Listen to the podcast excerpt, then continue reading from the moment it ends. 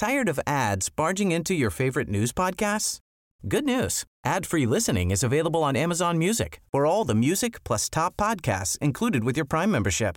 Stay up to date on everything newsworthy by downloading the Amazon Music app for free or go to amazon.com slash news ad free. That's amazon.com slash news ad free to catch up on the latest episodes without the ads. Cada noche, los expertos se reúnen para debatir los temas que hacen historia en una mesa de análisis distinta. Aquí las entrevistas con los personajes y líderes de opinión, junto al análisis profundo de los temas trascendentes. Alfredo Ceja conduce un programa de Frente en Jalisco por el 100.3 de FM.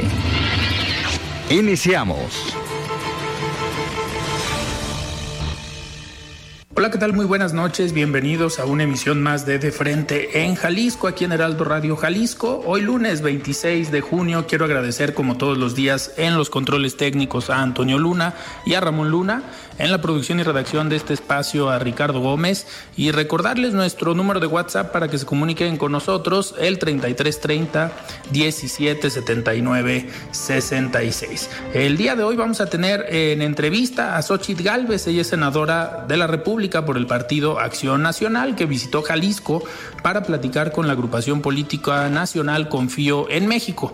Y también vamos a platicar con Salvador Cosío Gaona, presidente de esta agrupación política Confío en México, que en los últimos meses ha estado invitando a Jalisco a algunos personajes para pues hablar de la situación actual de nuestro país y en este caso vino Xochitl Galvez, la senadora de Acción Nacional.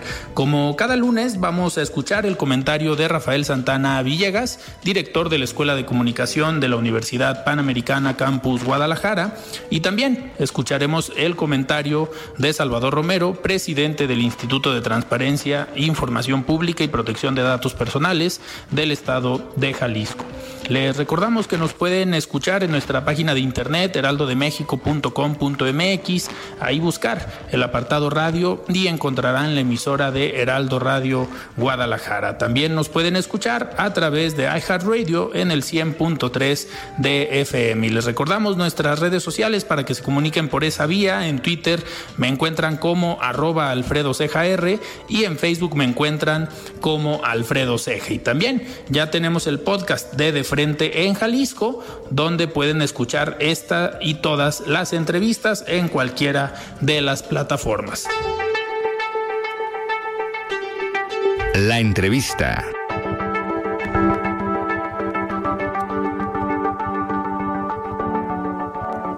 Muy bien, pues arrancamos esta plática. Me da muchísimo gusto recibir el día de hoy aquí en De Frente en Jalisco a Salvador Cosío Gaona, presidente de Confío en México, esta agrupación político nacional que ha traído en los últimos meses y años a personajes de la vida pública de todos los partidos aquí a Jalisco y en los últimos meses pues a personajes que han levantado la mano para eh, ser candidatos o candidatas a la presidencia de México. Salvador, ¿cómo estás? Muy buenas noches. ¿Qué tal? Pues bien, trabajando y observando los tiempos que ya se vienen encima, que ya la maquinaria oficial echó a andar sus corcholatas a rondar por todo el país, disfrazadas de búsqueda de ser un coordinador nacional de su movimiento, violando la ley y valiéndole sorbete lo conducente.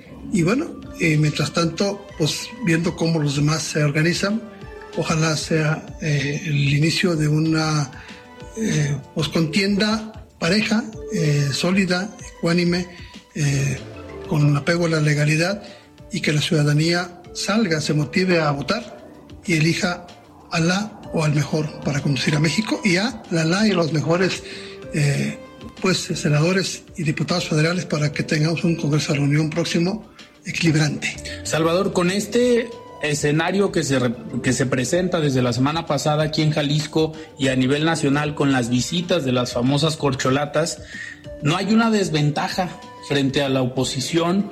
Eh, la alianza va por México, pues van a llegar unos meses atrás, ¿no? A los movimientos que están haciendo en Morena. Mira, eh, sí y no, porque también la sociedad puede y debe entender que hay un atropello a la legalidad, flagrante, craso, un abuso de, poder eh, el que dónde está la ley, que la ley no es la ley y que no le importa. Y por otro lado, el desgaste que se van a dar entre ellos. Ya hemos visto cómo se están pegando hasta con la cubeta. Sí. Habrá seguramente una guerra sucia, eh, quizá con justificación, pero no como deberá ser una, una interna, que es lo que están haciendo ellos.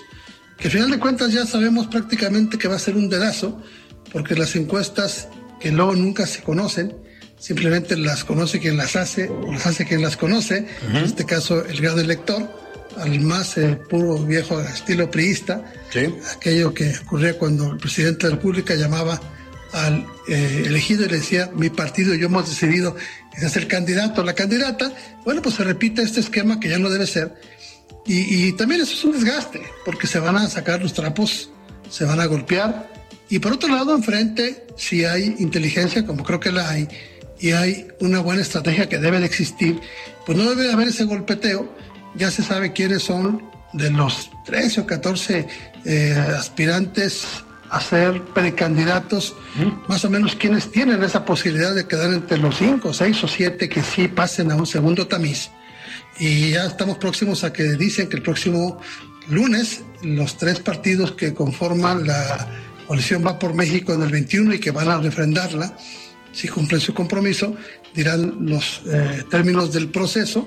Se habla que tendrán que juntar un cuarto de millón de firmas, más una serie de requisitos de participación social y, temática. Eh, y habrá pues un esquema de foros de, de, que se vean ya ahora sí como aspirantes en una carrera real. Eh, y hacemos que esto pues se va a decantar. Yo veo claridad en ese decantamiento. No podemos tampoco especial a nadie, cualquiera de ellos tendría la capacidad, si hacen un buen trabajo, de pues adquirir esas firmas. Pero bueno, yo creo que a su forma, a su manera, cada una de, las grandes agrupaciones de partidos está haciendo su, tarea más limpia una que otra. Eh, y al final, creo también es una desventaja el ensuciadero que hacen entre ellos desde el filtrar fotografías de la supuesta nueva secretaria de gobernación en actitudes este, que, no son muy adecuadas porque alguien las filtró. Así es. Sean una, sean de ella, para, el pueblo lo es. Eh, la forma en que le sacan ya uno a otro los trapos de su pasado inmediato y muy, muy anterior, y así seguirán, y esperando que por el lado de la posible coalición va por México sea una estrategia de no golpeteo y mejor que cada quien diga lo que quieren ser, lo que son, lo que pueden hacer por el país, si son candidatos, si son luego presidentes de la República. Entonces, pues ventaja y no. Yo creo que estamos arrancando bien y también si consideramos y, que la pasada elección del domingo...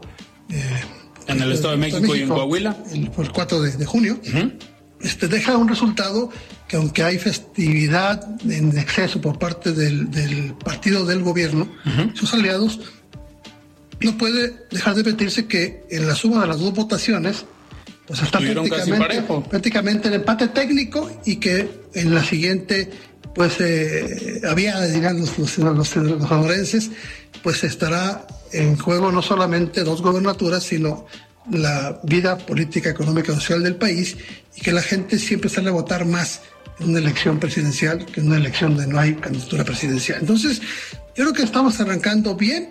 Aquí hay que apostarle a que el INE haga su trabajo, a que los partidos hagan su tarea, a que la sociedad se ponga las pilas y encuentre como necesidad la de participar y votar y vote por quien quiera, pero que lo haga claro. y, que, y que no, no permita que otros sean los que al no votar decidan por los que sí votaron. Totalmente, digo, y eso se vio en la elección del 4 de junio, donde hubo una mayor participación en el estado de Coahuila, una pobre participación en el estado de México y el resultado fue, pues, fue diferente. Así es, entonces habrá que apostarle a que en los estados donde hay juego gobernatura, que son nueve, entre ellos los más poblados del país, después de la, de, bueno, sí, la Ciudad de México, eh, Veracruz, Puebla, eh, Jalisco y Nuevo León, bueno, Nuevo León no, pero una votación importante en Nuevo León que va a estar calentito también, pues yo creo que hay que esperar una gran votación y que, insisto, las elecciones, cuando hay concurrencia local y la nacional,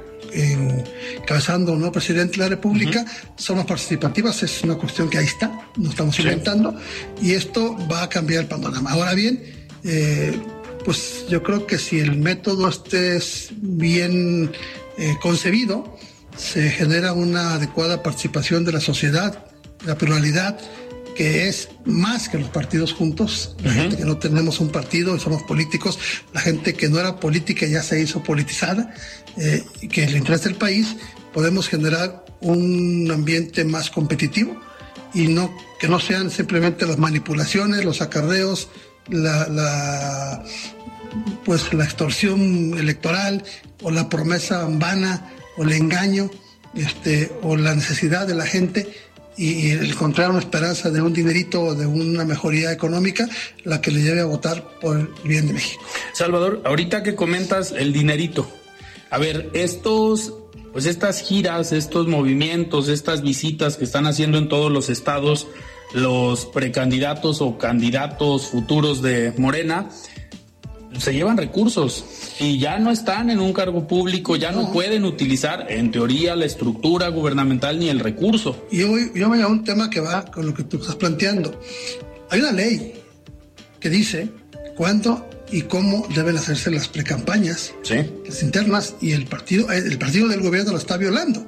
Eh, si dice que no es para elegir a un candidato, entonces si está eligiendo un coordinador de la cuarta transformación, pues que nos digan dónde está en su estatuto eso para solventar que el partido le esté generando recursos para ello a cuatro o cinco aspirantes eh, eh, y el que dice que no recibe dinero, porque también recibirlo es un problema, pero no recibirlo, y más si fuiste secretario de gobernación y fuiste funcionario público, que debiste de haber entregado tu educación patrimonial cada, cada año y haber, y haber este, expresado con determinación y claridad cuánto ganabas y en qué lo gastabas, pues que nos llega de dónde saca 5 millones de pesos o más para pagar en su bolsa esos gastos y el relojito que estoy cargando, ¿verdad?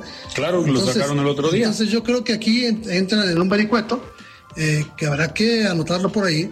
Y lo otro es todo el gasto enorme que ya se ve eh, de campaña anticipada. En espectaculares. espectaculares, en bardas, hombre, cada bala cuesta mil pesitos cuando menos. Y el espectacular cerca de 30 mil. 30 mil pesos más, más los extras. Claro. Conseguirlos y todo más lo que se está manejando pues de otro tipo de, gastos a través de redes sociales que también es costoso. Entonces, yo creo que aquí tendrá que haber una revisión, aunque no, no, no tengo mucho optimismo en que se haga, pero sí que la gente lo advierta y que la gente tome en cuenta eso.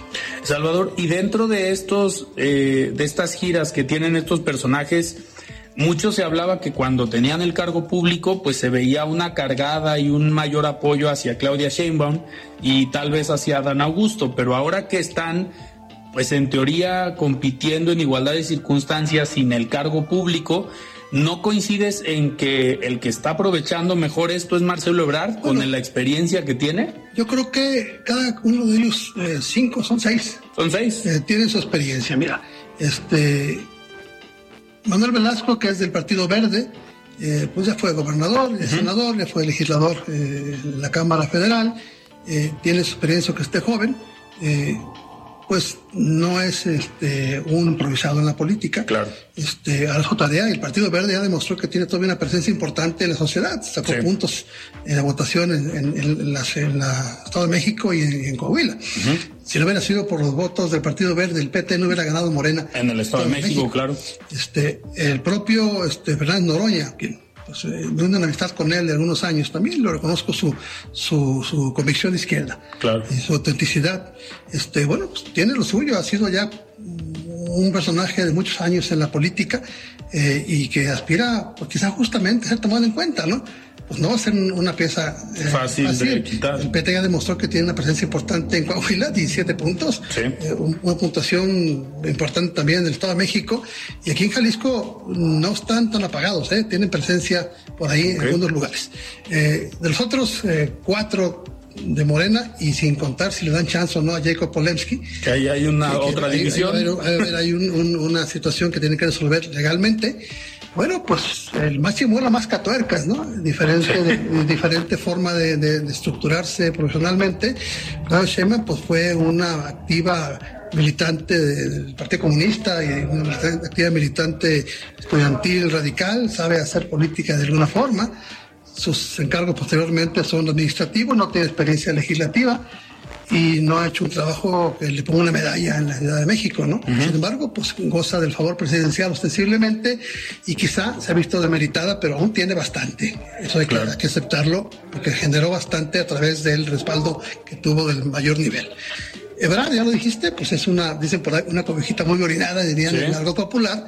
Ha sido de todo, jefe de gobierno, secretario de seguridad, eh, secretario de Estado por dos ocasiones o tres, este, legislador local, eh, federal, este, pues tiene con qué y tiene una capacidad para, para integrar, digo, también le, es amigo mío también, este, y bueno, tiene amistades en muchos lugares, en muchos entornos, en muchas pluralidades. Así es. Eh, se le ve bien, aunque quizás su, su, su, peor pecado fue el haber propuesto esa tontería de Secretaría de la 4T y pedir que sea el, el hijo del presidente quien encabece, quizá un exceso. ¿Sería por quedar bien? Un exceso de la viscondería, un error o un desacuerdo o simplemente una estrategia, no sé, vamos a ver qué pasa.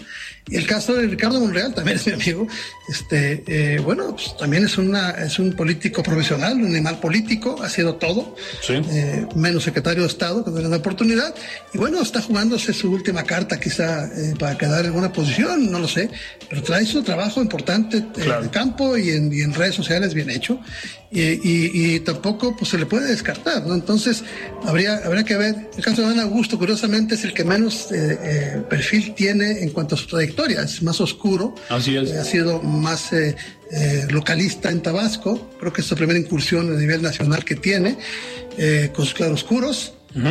y muy cerca del estilo del presidente de la República, y, pero también se ha visto pues eh, haciendo amarres y haciendo cuestiones y dejando de lado aquel mito de que era la comparsa de Claudia Sheinbaum, ¿no? Entonces, mira, va a ser interesante.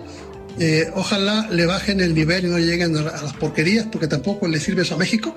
Claro. Eh, y, y, que sean contiendas internas, pues ya fuera de la ley están, pero al menos no caigan en la en que la política siga siendo tan vilipendiada. Vamos a ver que esto sea otra forma. Claro. Salvador, en esta intención de cambiar las cosas, de cambiar la política del país, ha sido muy puntual en los últimos meses con todo este caso de la ministra Yasmín Esquivel, eh, pues con el tema del plagio del doctorado, de la tesis y, a ver, ha sido tanto el Foro Plural como Confío en México y tú en lo particular, pues un ferviente opositor a lo que está sucediendo. ¿Cómo va el tema legal que interpusieron? Independientemente de la personalidad de la ministra, que tiene una carrera judicial, al menos ahí está, este, pero que tiene una mancha de partidarismo, al ser esposa de un personaje muy ligado al presidente de la República, con ligas de ser su asesor y quizás su cómplice en asuntos de negocios, eso se dice,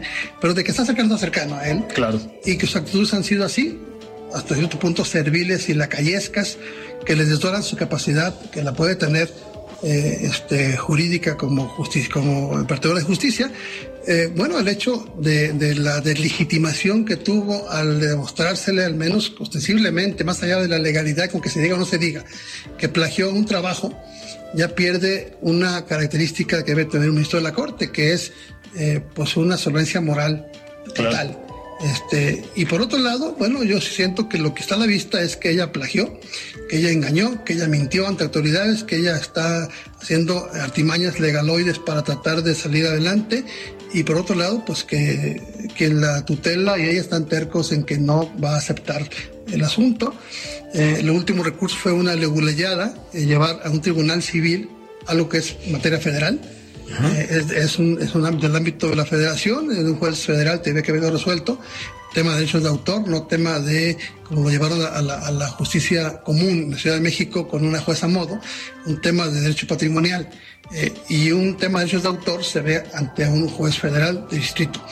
Y engañaron y ahí entra en una figura que se llama eh, eh, fraude procesal, que es penalizado.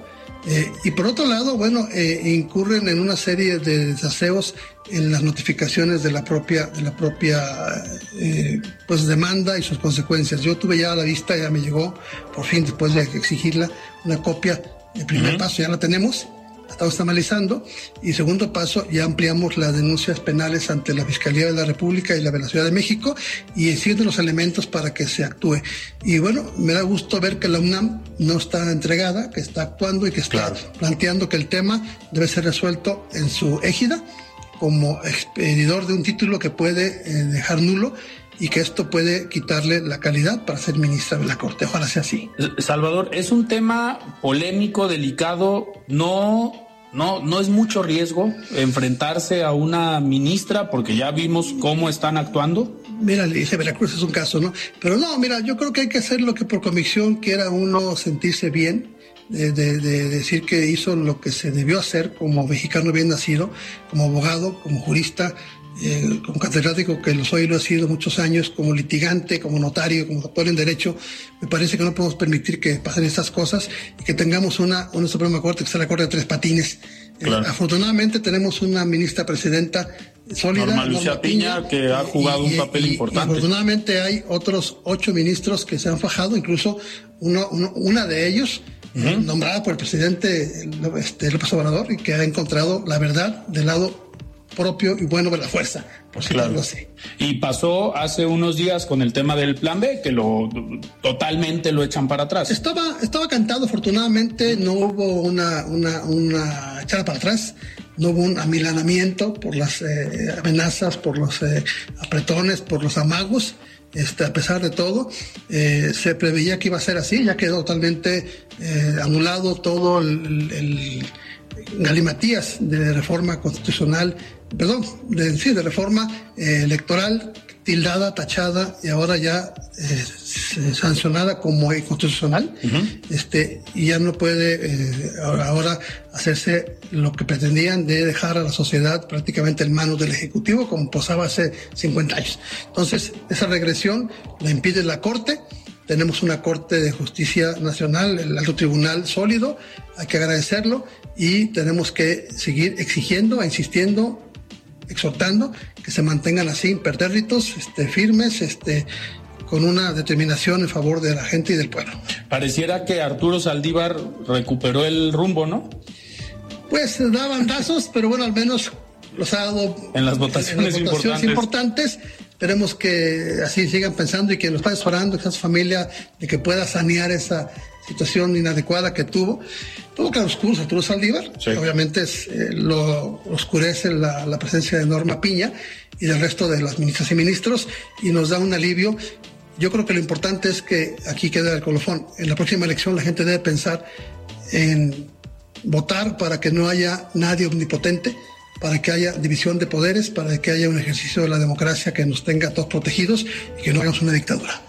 Perfecto. Salvador, pues muchísimas gracias por estar hoy aquí en De Frente en Jalisco y nosotros vamos a lo que sigue. Muchísimas gracias, Salvador. Muchas gracias. Muy bien, pues nosotros vamos a escuchar el comentario de Salvador Romero, presidente del Instituto de Transparencia, Información Pública y Protección de Datos Personales. Estimado Salvador, ¿cómo estás? Buenas noches. La voz de los expertos. ¿Qué tal, mi estimado Alfredo? Muy buenas tardes, ¿cómo estás? Un gusto saludarte como cada lunes a ti y a todo tu auditorio de Heraldo Jalisco. Y bueno, pues el día de hoy quisiera aprovechar el espacio para felicitarles, para felicitarles por sus cuatro años de trabajo ininterrumpido aquí en Jalisco con este importante proyecto de difusión de libertad de expresión, pues que sirve como un vínculo entre los temas de interés público y la sociedad. Particularmente el Instituto de Transparencia de Jalisco, el ITEI, siempre ha sido un aliado de los medios de comunicación, siempre hemos tratado pues de encauzar su esfuerzo para que sea lo más provechoso posible para la sociedad. Como, eh, como ejemplo de ello, hemos realizado ya diversos talleres especializados para capacitar a compañeras y compañeros de los medios de comunicación, donde les hemos eh, pues dado las herramientas, la capacitación, la teoría y la práctica necesarias para que puedan ejercer este derecho, para que puedan realizar periodismo de investigación para que puedan sacar a la luz pues todos esos temas que tanto le interesan a la sociedad relacionados con el desempeño de las autoridades.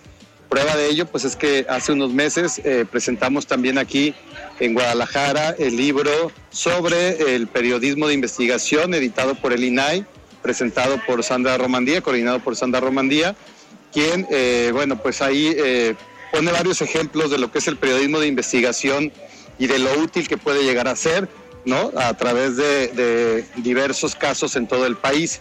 Y uno de ellos, pues por ejemplo, el de la estafa maestra, ¿no? Y ahora el de Segalmex, son casos de, casos de corrupción que han sido descubiertos, develados gracias al ejercicio del periodismo de investigación. Y el Instituto de Transparencia de Jalisco, pues es un amigo de los medios de comunicación, es un amigo del Heraldo Jalisco, por supuesto, y de todos sus colaboradores, porque nos interesa mucho que eh, ustedes sirvan como puente, sirvan como un vínculo entre la sociedad y el gobierno. Muchas personas eh, se benefician de toda la información que ustedes difunden en sus diferentes canales de comunicación sin saber pues que detrás de esa información, detrás de ese trabajo crítico, detrás de esa noticia, detrás de esa investigación, hay un derecho, hay un derecho fundamental, hay un derecho humano de todas y de todos, no solo de los periodistas, que es el derecho de acceso a la información, ¿no? Y pues, sin embargo, pues es evidente que quien profesionalmente ejerce más de este derecho y el de la libertad de expresión también, pues son ustedes, ¿no? Son ustedes el gremio de periodistas, el gremio de comunicadores que con su trabajo día a día hacen posible ejercicios de rendición de cuentas importantes, ciudadanos, sociales, hacia las autoridades del país. Entonces, enhorabuena por su cuarto aniversario. Ojalá que sea el cuarto de muchos, muchos años más aquí transmitiendo el Heraldo Jalisco con estos programas como el tuyo, Alfredo, que pues eh, nos ha dado este espacio desde hace más de más de dos años y que el ITEI lo agradece porque para nosotros también es muy importante que la sociedad sepa pues lo que hacemos y para quién lo hacemos, que es para todos ustedes. Muchísimas gracias a tu auditorio. Tired of ads barging into your favorite news podcasts? Good news. Ad-free listening is available on Amazon Music. For all the music plus top podcasts included with your Prime membership. Stay up to date on everything newsworthy by downloading the Amazon Music app for free or go to amazon.com slash news ad free. That's amazon.com slash news ad free to catch up on the latest episodes without the ads. Saludos y estamos a la orden. Medio ambiente sano. Siga con un- Alfredo Ceja y su análisis de frente en Jalisco por el Heraldo Radio 100.3.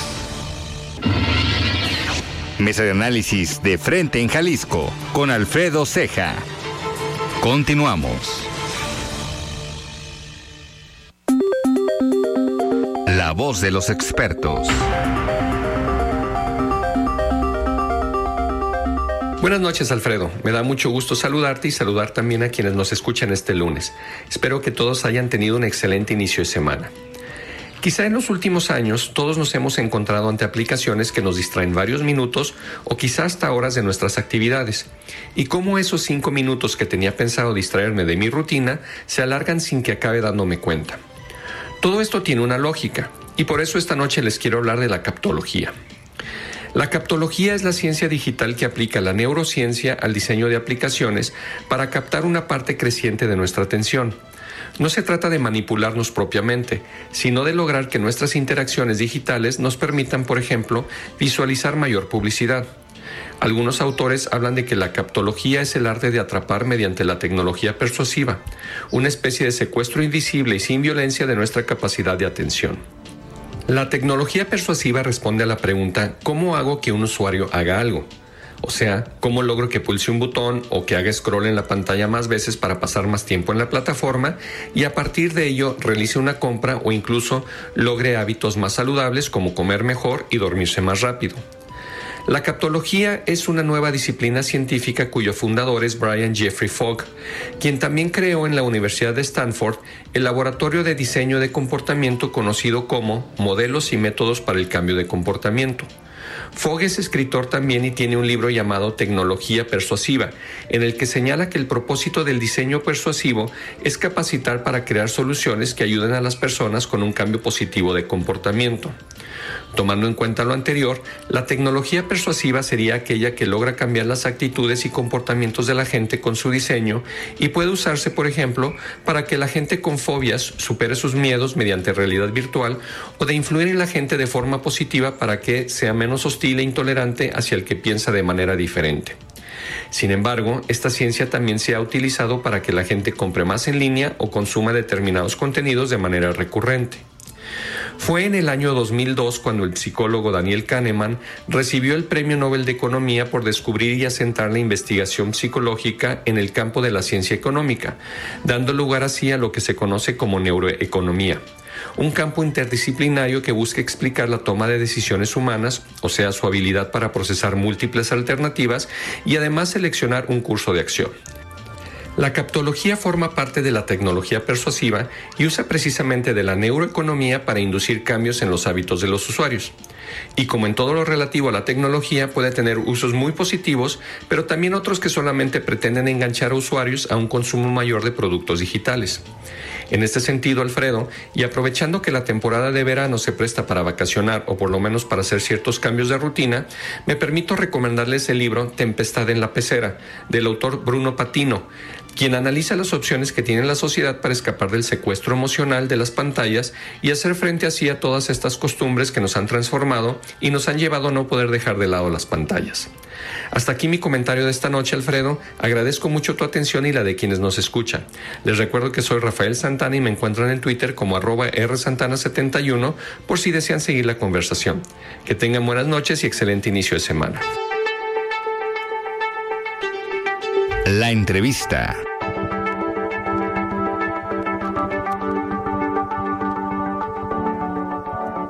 Muy bien, arrancamos esta plática. Me da muchísimo gusto recibir el día de hoy aquí en Guadalajara a Xochitl Galvez, senadora de la República. Senadora, ¿cómo estás? Muy buenas noches. Alfredo, buenas noches, qué gusto saludarte. Muchísimas gracias. Senadora, a ver, hay muchos temas de los cuales platicar contigo y por eso nos interesaba mucho.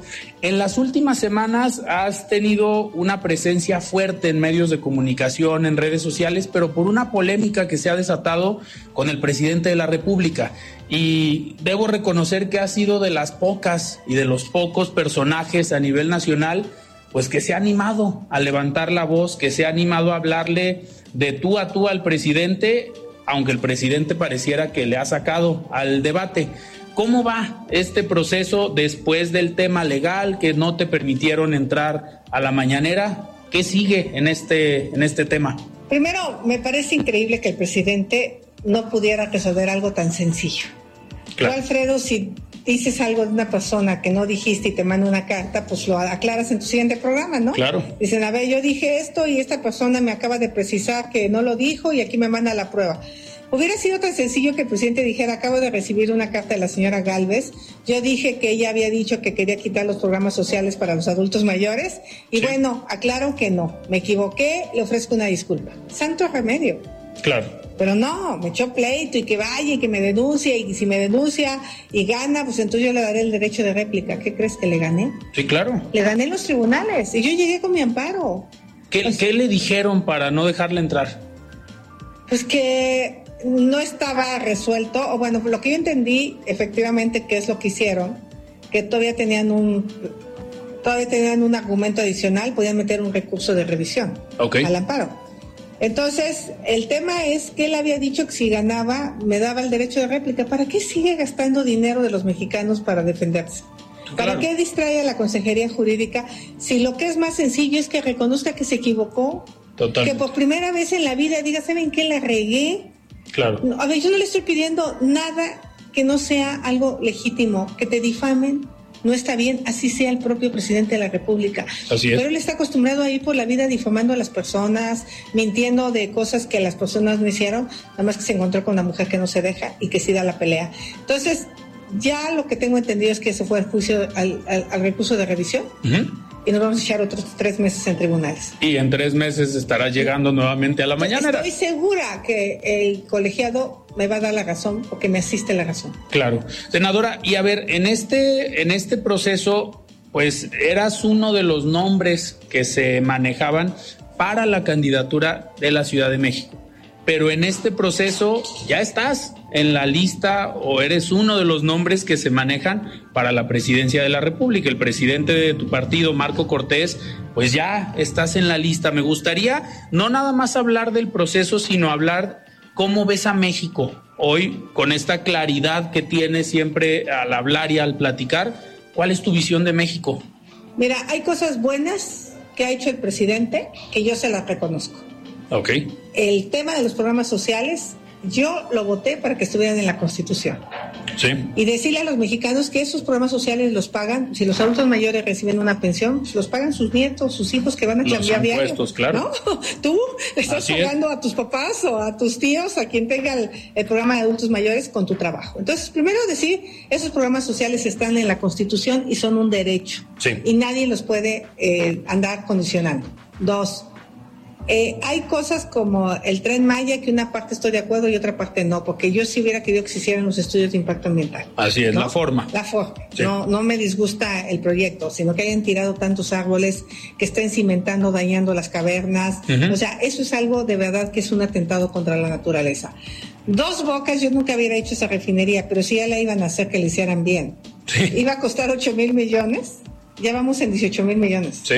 Se inunda. Algo que se criticó de administraciones pasadas. Exacto. Y además, ¿quién se está robando el dinero? Ese- esos 200 mil millones de pesos que ha costado de más. 200 mil millones de pesos es un chingo de dinero. Sí. Hubiera servido para que nuestros adultos mayores tuvieran medicinas, para que los niños con cáncer tuvieran sus eh, medicamentos, sus tratamientos, para que las mujeres tuvieran sus estancias infantiles y sus escuelas de tiempo completo para dejar a sus hijos, para que los jóvenes tuvieran apoyos para emprender sus negocios. O sea, todo lo que pudimos haber hecho con 200 mil millones de pesos es increíble y los Sí. tiramos a la basura. El AIFA no me parece un pésimo proyecto, creo que no está mal para que sea un aeropuerto regional, Ujú. pero solo tiene 14 slots. Sí. O sea, no puede ser el aeropuerto internacional de la Ciudad de México, por eso no pueden sacar el aeropuerto otro al, al AIFA. Claro.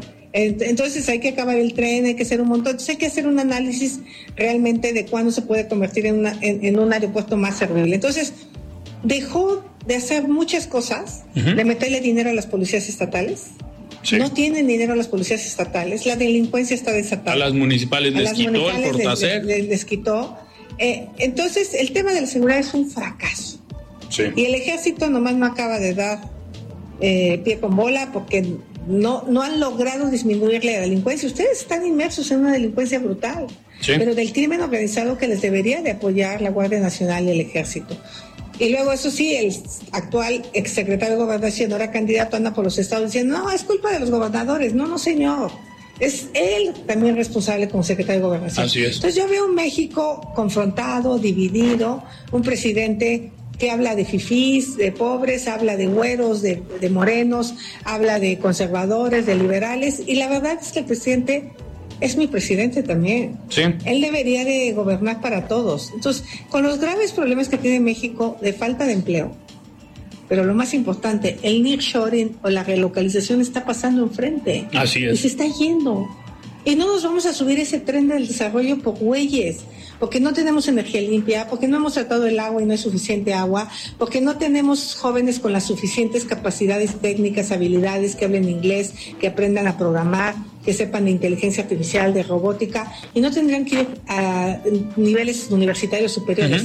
Pueden ser jóvenes que agarramos de prepa, que les damos todas estas habilidades con el programa Jóvenes Construyendo el Futuro. Sí, una especialización técnica y áreas. podrían irse a trabajar a un Tesla, a una Claro. empresa tecnológica. No, entonces el nearshoring es una una enorme oportunidad para que México se vaya como cohete a la luna en crecimiento económico, pero tampoco hay Estado de Derecho y no hay suficiente infraestructura. Entonces, eso es lo que yo veo, un México con una gran posibilidad, pero con un gobierno que no le entiende que no le entiende a las energías limpias, que no le entiende a la robótica, a la inteligencia artificial, que no le entiende a las telecomunicaciones, que le sigue apostando a los combustibles fósiles, al trapiche y al- a la prehistoria. Claro. Querían echar al INE para atrás pues, para seguir teniendo elecciones como las hacía Bartlett desde la Secretaría de Gobernación. Así es. Entonces, creo que veo un México con posibilidades. Creo que veo un México que si los políticos dejan de robarse el dinero como estos que se lo están robando también, si le apostamos a la educación y a que la gente puede salir adelante por sí misma. Aparte del programa social, la gente quiere trabajar. La gente le gusta salir a hacer cosas. Un día mi marido me dijo, deja de trabajar, ¿por qué te puedo ayudar económicamente? No, si no trabajo solo por el dinero, trabajo porque me gusta. Claro. Porque te transforma, que te hace crecer como ser humano. Y a ver, somos uno de los países que mucho se ha analizado y mucho se ha dicho que los mexicanos somos de los que más tiempo trabajamos, pero somos menos productivos. No, digo, algunos porque nos gusta trabajar, otros lamentablemente sí lo hacen por necesidad. Estas condiciones de tener a más de 50 millones de personas viviendo en condiciones de pobreza y pobreza extrema, este gobierno que se decía que iba a ver por estas personas, por esta, este segmento de la población y que al parecer pues no lo ha logrado. Los programas sociales no han sido eh, lo suficientemente eficientes para lograr ese objetivo porque faltaba esa segunda parte que es el desarrollo económico, generar las condiciones y que existiera empleo. Eh, ¿No crees que la economía no se puede basar solo en programas sociales, no? Pero además es muy tramposo, porque le da el programa social, pero los adultos mayores tienen que comprar sus medicinas. Entonces, eh, tendría que el seguro social ahora o, el bienestar que ya desapareció, Así es. o el seguro popular, o los centros de salud darle sus medicamentos a los adultos mayores como debe de ser. Entonces, por eso el adulto mayor, aunque recibe sus 5.600 bimestrales, pues lo tiene que gastar en medicamentos para la diabetes y para la presión arterial. Claro. O la comida está más cara. Le alcanza para menos porque hay un montón de inflación. Entonces creo que el problema es que dimos una cosa pero no hicimos lo otro, que era mejorar la economía, crecer económicamente, dar los servicios de salud como Dios manda. Eh, eh, eh, entonces, ¿por qué no salen esos 50 millones de la pobreza? O sea, mi caso fue pues irme a la ciudad, aprender a programar. Yo era telefonista, me pagaban 2.500 pesos como telefonista al mes. Aprendo código, aprendo bases de datos, aprendo eh, pues pasé de 2.500 a 50.000 pesos. O sea, que así sí le pude ayudar a mis papás. o sea, sí me queda claro que el camino es, no sé si la educación que conocemos, como dice la universidad, no necesariamente, sino las habilidades, las competencias, que aprendas cosas que te permitan salir adelante. A veces un buen curso de floristería te pueden tener tu negocio de pues, hacer adornos para las bodas, para los bautizos, y te ganas la vida y eres madre soltera o eres mamá que trabaja o tienes esposo, pero te generas un ingreso. Entonces creo que el tema se llama competencias laborales. Claro. No solo decirle a la gente, ve, y busca un empleo. Sí, pero ¿de qué? Si no sé eh, usar la computadora, si yo me casé y no, no sé ni Word ni Excel, y en los trabajos como secretaria me lo exigen. Entonces sí tendríamos que como darle esas herramientas a las personas para que salgan adelante. Senadora, y en estos recorridos que estás haciendo, en estas visitas a diferentes estados como hoy a Jalisco, ¿qué te dice la gente? Porque también una característica tuya es que te gusta estar en contacto y cercana a la gente. Y eso al final es el termómetro más importante, más allá de una encuesta o de lo que es los problemas que podamos analizar algunos, la gente qué te dice ahorita. No, bueno, Jalisco me ha recibido con una emoción y con una alegría que yo de verdad estoy sorprendida. O sea, la gente me decían, es que estábamos como desencantados, como que no veíamos a alguien que pudiera levantar cara por nosotros y la gente siente como que si me inscribo va a haber tiro.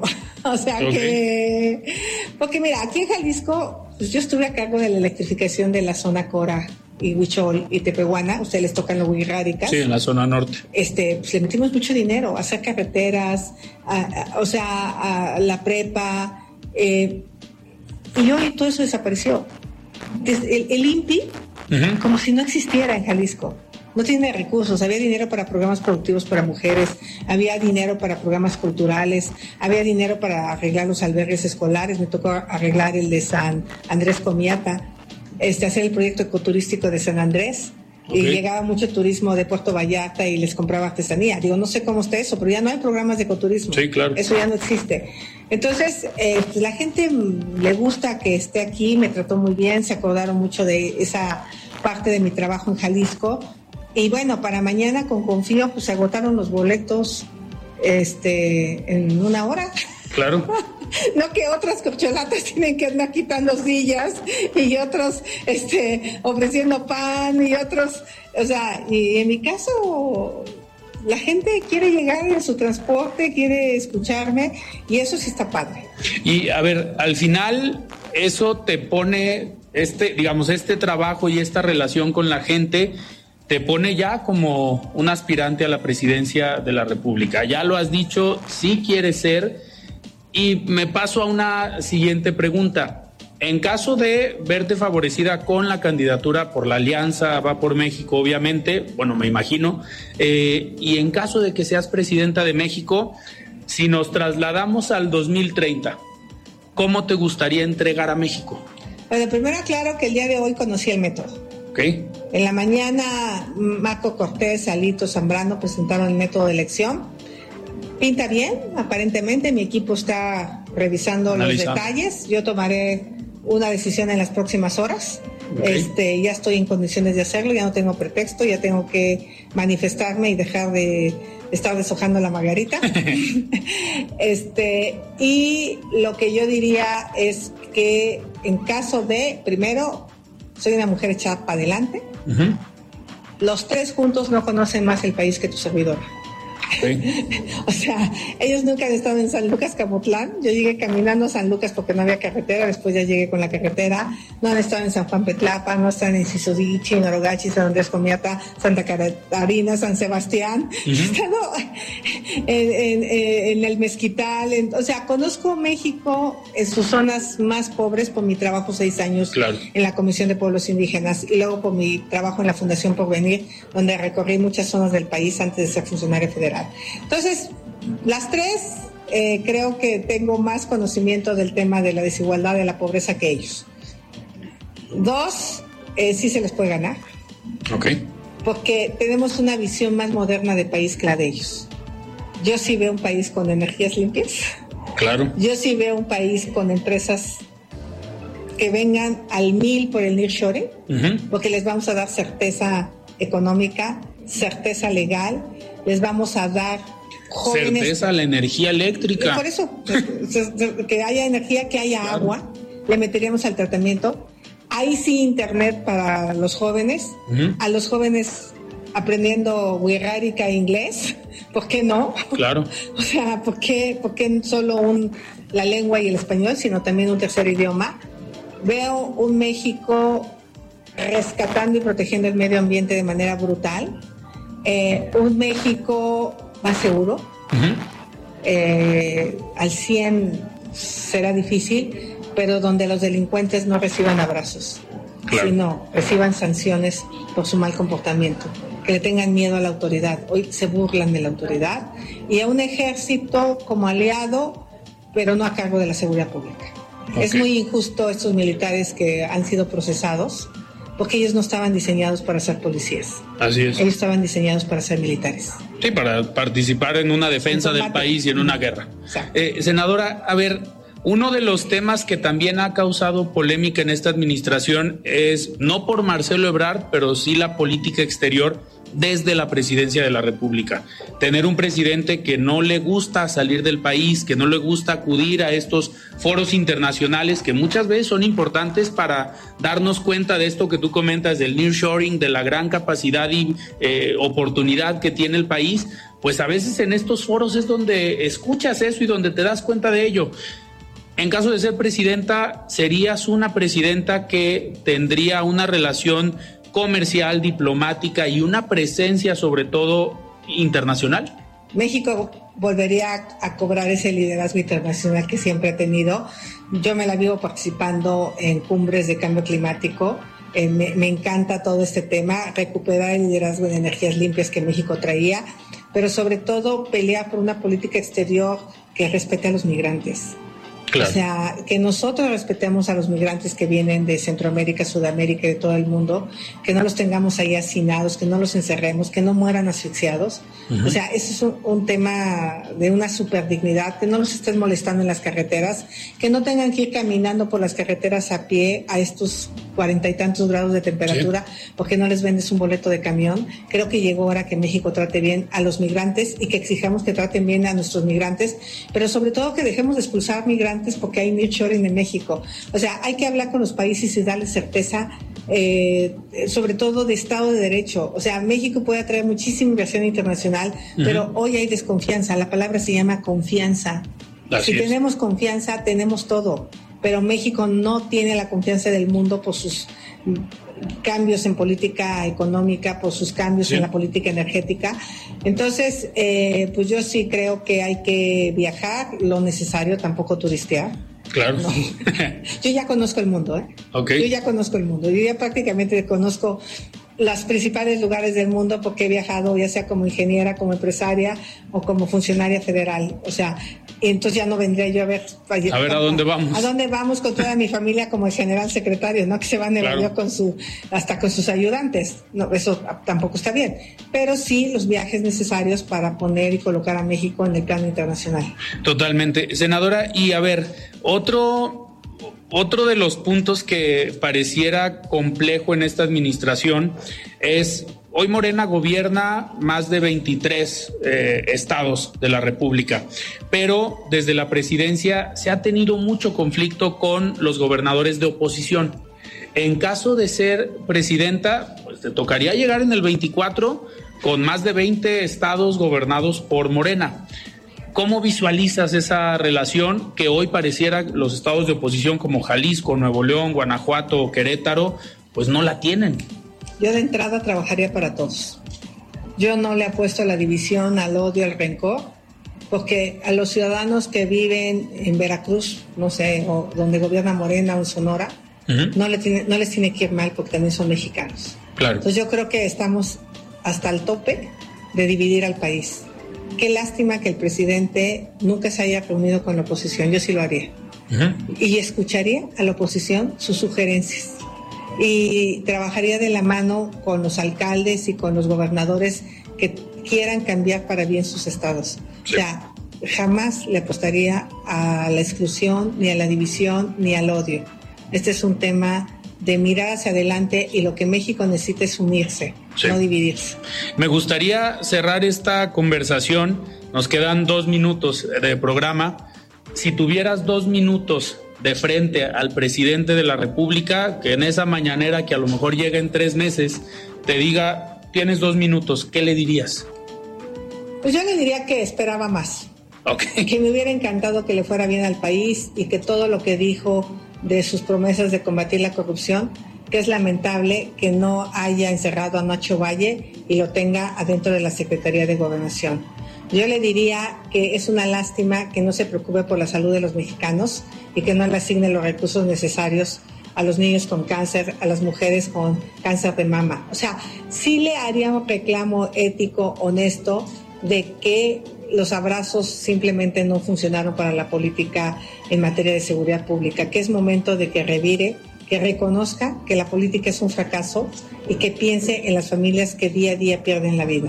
O sea, sí le diría que tiene la oportunidad de cerrar sus sexenios sin odio, que convoque a todos los mexicanos a trabajar en equipo con él, entre ellas yo. Perfecto. Senadora, te agradezco muchísimo haber estado hoy aquí en De Frente en Jalisco. Muchísimas gracias. Gracias. Muy bien, nosotros nos despedimos, platicamos con la senadora Xochitl Galvez y nos escuchamos el día de mañana. Yo soy Alfredo Ceja, muy buenas noches. Alfredo Ceja los espera de lunes a viernes para que junto con los expertos y líderes de opinión analicen la noticia y a sus protagonistas. Esto fue De Frente en Jalisco, otra exclusiva de El Heraldo Radio. Tired of ads barging into your favorite news podcasts? Good news. Ad-free listening is available on Amazon Music for all the music plus top podcasts included with your Prime membership. Stay up to date on everything newsworthy by downloading the Amazon Music app for free or go to amazon.com slash news ad free. That's amazon.com slash news ad free to catch up on the latest episodes without the ads.